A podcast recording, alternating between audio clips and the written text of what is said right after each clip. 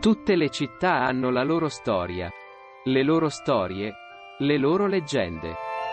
New York, quella città piena di grattacieli, non potrebbe essere diversa. Tanto, tanto tempo fa. Quando New York non era altro che una manciata di piccole case e fattorie. Le storie raccontano che c'era un personaggio di nome Rip Van Winkle.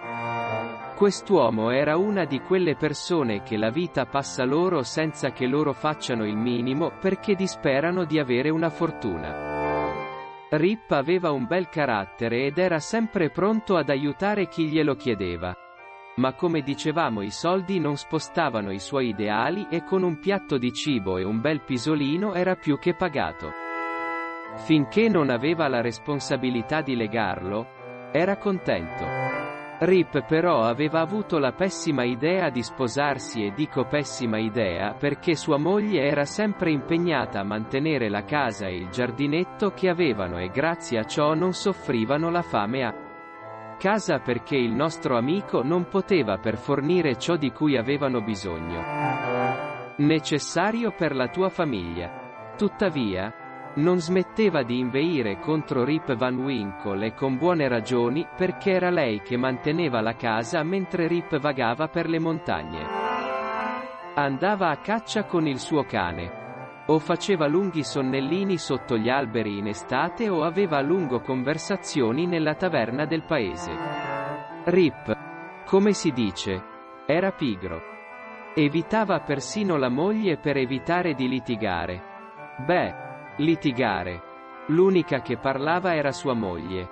Quando non aveva altra scelta, ed era impossibile per lui scappare di casa. Taceva e si sedeva in un angolo a ricevere il rimprovero. Non si prendeva nemmeno il tempo di rispondere. La pigrizia era tale che preferiva passare molto tempo ad ascoltare sua moglie che gli raccontava tutto quello che pensava del suo modo di essere piuttosto che lasciati coinvolgere in una rissa. Domestica. Un bel giorno di primavera, ascoltando il temporale che si stava preparando in casa, prese il suo fucile e, seguito dal suo cane, si diresse verso la montagna vicina. Con l'intenzione di portare del cibo per la casa e se non fosse riuscito a cacciando, si limitava a godersi un bel lungo pisolino seduto sotto uno degli alberi enormi che riempivano i pendii. Andava avanti e indietro sperando di trovare un coniglio, forse un cervo, o un nido di quaglie. Stanco di camminare. E vedendo che non gli veniva presentato nulla che lo spingesse a cacciare. Si sedette sotto un albero frondoso e fece un bel pisolino. Chiudendo gli occhi, iniziò a lasciarsi trasportare da Morfeo. Ma presto sentì un tuono. Aprì gli occhi. Ma il cielo era sereno. Pensando che fosse un gioco della sua mente, chiuse di nuovo gli occhi e in meno di un canto di gallo sentì di nuovo il tuono. Si alzò per guardare bene l'orizzonte. A volte i temporali annunciano il loro arrivo con tuoni da lontano. Se così fosse e riusciva a scoprire da dove veniva il tuono, poteva trovare un posto dove ripararsi dalla pioggia. Si arrampicò su un'enorme roccia nelle vicinanze e cercò nel cielo segni di nubi temporalesche. Ma niente. Mentre stava per scendere dalla roccia, vide un ometto che faceva rotolare pesantemente un barile lungo il sentiero. Questo attirò la sua attenzione. Cosa diavolo avrebbe fatto quell'uomo con una botte così grande in quelle andurriale? Lo stava osservando per un momento e quando fu scoperto dall'omino lo salutò gentilmente per indicargli che era un amico. L'essere lo fissò e Rippi in quel momento si rese conto di quanto fosse strano il suo viso. Con una barba che arrivava quasi alla vita. Orecchie a punta e strani vestiti che terminavano con un cappello. Rip e Omino si guardarono per un po' come se si stessero analizzando. Entrambi furono sorpresi di essersi trovati in un posto così solitario. Improvvisamente l'uomo fece un sorriso e gli fece cenno di avvicinarsi. Rip lo fece. Aiutare gli altri era uno dei suoi segni e poiché si stava avvicinando all'ora di mangiare e non aveva cacciato nulla. Forse l'essere che aveva trovato lo aveva invitato a mangiare qualcosa di quello che aveva nella sua bisaccia. Lo sconosciuto gli fece cenno di spingere la canna. E così camminarono a lungo lungo il sentiero. La verità è che Rip era di poche parole. Ma neanche l'omino si degnava di parlare molto ed entrambi si fecero strada senza scambiarsi più che sguardi obliqui e qualche educato semisorriso. Giunsero a una specie di grotta più o meno grande che Rip non aveva mai visto da quelle parti e quando vide che l'uomo vi entrava, Rip si caricò la canna sulla spalla e lo seguì. I rumori del tuono e della tempesta, lungi dall'allontanarsi, si sentivano ancora più vicini. In pochi passi, non molti, la caverna si allargò e apparve un'enorme apertura. Lasciando il posto a un luogo molto strano. Rip non sapeva se fosse fuori o dentro, perché nonostante fosse molto illuminato non si vedeva il cielo, le piante gli erano estranee. Ed era abituato a vagare per i boschi e conosceva tutta la flora di quei luoghi. E gli abitanti di quel luogo gli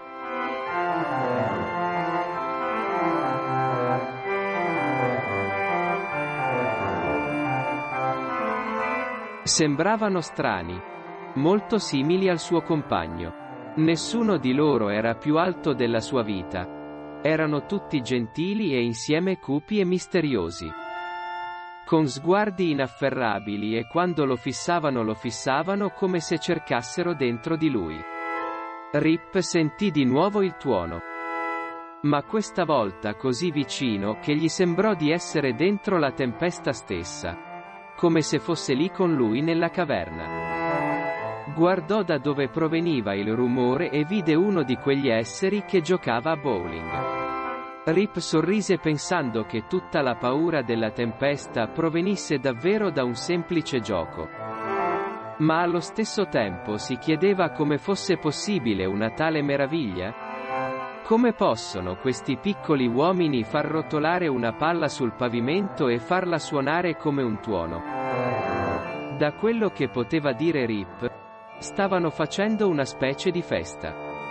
Da una parte si vedevano degli omini che preparavano qualcosa come pentole da cui usciva fumo e un ricco odore. Dall'altra parte alcuni portavano la botte che il loro compagno aveva portato e la sollevavano su una piattaforma con grande fatica. E all'improvviso il iniziò la lotta. La musica. Rip voltò gli occhi e vide tre di quegli esseri suonare strumenti che non aveva mai visto prima. Immediatamente la baldoria si diffuse per il luogo e gli omini iniziarono a ballare tra loro e invitarono Rip a unirsi alla festa. Non sapeva quando iniziò a ballare. Ma la verità è che non riusciva a smettere di ballare. Mangiava qualcosa da quelle pentole e continuava a ballare.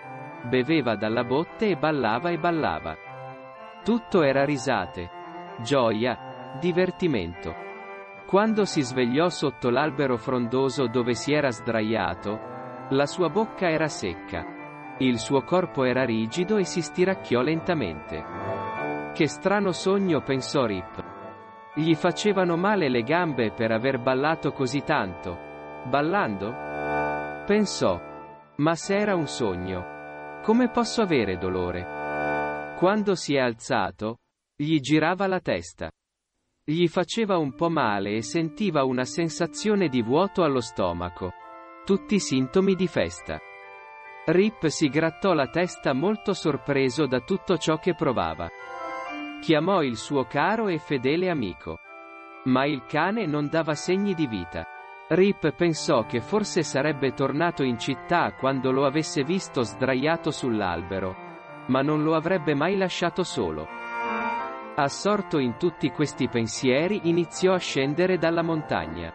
Dopo aver camminato a lungo, che gli sembrava enorme, forse per la sua stanchezza. Forse per il disagio fisico che aveva o forse perché si era davvero addentrato nella foresta. Vide finalmente il paese sullo sfondo della strada. Ma dov'era? Quale città era quella che i suoi occhi descrivevano? Avrebbe preso la strada sbagliata? Non c'era altro villaggio da quelle parti, ma il suo amato e piccolo paese. Cosa stava succedendo? Cosa stava succedendo? Stavo ancora sognando. Non del tutto sveglio? Sarebbe stato vero per gli omini e lo avevano sbalordito? Sbalordito. Decise di proseguire il suo cammino verso il gruppo di case per vedere dove lo avevano portato i suoi passi. Almeno avrebbe trovato persone che lo guidassero e gli avrebbero schiarito un po' la mente. Mentre scendeva la confusione aumentò. In paese c'erano tante case nuove. Qualche piccolo edificio e pochissima vegetazione. Dov'erano gli alberi che portavano al municipio? Quegli alberi frondosi in cui rifugiarsi dal torrido sole estivo? Dov'era la taverna dove Rip e i suoi compari avevano lunghe conversazioni inutili? Dov'era casa sua i ravanelli? Ma da che parte aveva preso Rip? Non appena ha cominciato a camminare per le strade, la gente ha cominciato a guardarlo in modo strano. I cittadini avevano lo stesso senso di estraneità nei loro volti che Rip stesso portava con sé. Un gruppo di bambini gli si avvicinò spudoratamente e una bambina gli tese la mano per aiutarlo a camminare. Cosa di cui il nostro uomo era grato. Non sapendo come i passi che faceva lo stancassero molto. A poco a poco Rip divenne l'aneddoto del giorno e ad ogni passo che faceva, Sempre più persone lo circondavano con una strana faccia. Lo accompagnarono a casa del sindaco e lo misero davanti alla porta. In un lampo è uscito il sindaco, elegantemente vestito e frettoloso di vedere cosa gli portavano i suoi concittadini. Dimmi. Brav'uomo cominciò a parlare cosa ti porta da queste parti? Sono Rip Van Winkle, rispose devo aver perso la strada. Non riesco a trovare la mia città. Rip notò come le sue parole stancassero il suo spirito. La sua voce si sentiva esausta. Senza forza. Quando disse il suo nome si udì un mormorio nella folla intorno a lui.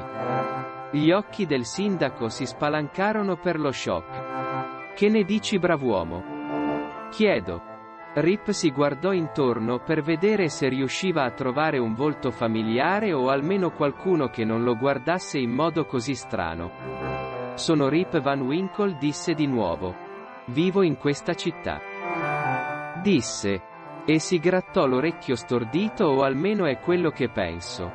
E non so cosa sia successo perché non, non conosco nessuno.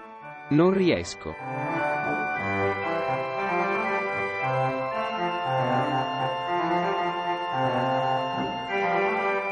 Trovo mia casa dove sono mia moglie e i miei figli. Cosa è successo? Cosa sta succedendo? Senza sapere come, Rip iniziò a piangere. Si udì un grande o di stupore e sia il sindaco che i più anziani fecero un passo indietro per la paura di ciò che udirono. Qualcuno portò una sedia e le ossa stanche di Rip se ne impossessarono. Che sollievo provava a potersi sedere. Non si era reso conto di quanto fosse stanco. Il sindaco guardò con stupore questo vecchio seduto sulla sedia. Con la barba lunga e la faccia rugosa che diceva di chiamarsi Rip Van Winkle. Un locale che faceva parte delle leggende del paese. Secondo quella leggenda, L'uomo con lo stesso nome del vecchio era scomparso molti anni fa e per quanto lo cercassero in giro, non lo trovarono mai il suo cane, che lo aveva sempre accompagnato ovunque. Apparve nella foresta dove ci andava e nessuno riusciva mai a trovare traccia di Rip Van Winkle. Ben presto una donna apparve tutta angosciata e lo guardò attentamente. Si avvicinò al vecchio e lo guardò direttamente negli occhi e in quel momento perse i sensi. Cominciò a udire un gran mormorio e il sindaco ordinò a Rip di entrare in casa sua dove gli davano da mangiare. Gli fece fare un bel bagno caldo. Gli diede dei vestiti nuovi con cui cambiarsi e quando finalmente uscì rinfrescato e pulito, trovò la donna che era svenuta seduta in soggiorno ad aspettarlo, il viso pieno di lacrime. Saltò giù dal sedile e lo abbracciò forte. Padre disse io sono Elisabetta. Tua figlia. VV Elizabeth? Ma, ma, se avessi appena cinque anni quando sono andato nella foresta? No. Niente padre. Sono passati venti anni da quando te ne sei andato. Rip non ha capito niente di quello che stava succedendo. Quanti? Venti anni? Ma se proprio quella mattina fosse andato nel bosco con il suo cane? Cosa era successo? Cosa stava succedendo? Davanti agli sguardi attoniti dei presenti, Rip raccontò tutto ciò che ricordava da quando era uscito di casa, L'albero, il rumore della tempesta. L'uomo con la botte. La passeggiata. La grotta. Gli altri esseri. La festa. Tutto. Raccontava tutto quello che ricordava. Alla fine del suo racconto guardò coloro che erano lì radunati e notò i volti di stupore e stupore che avevano.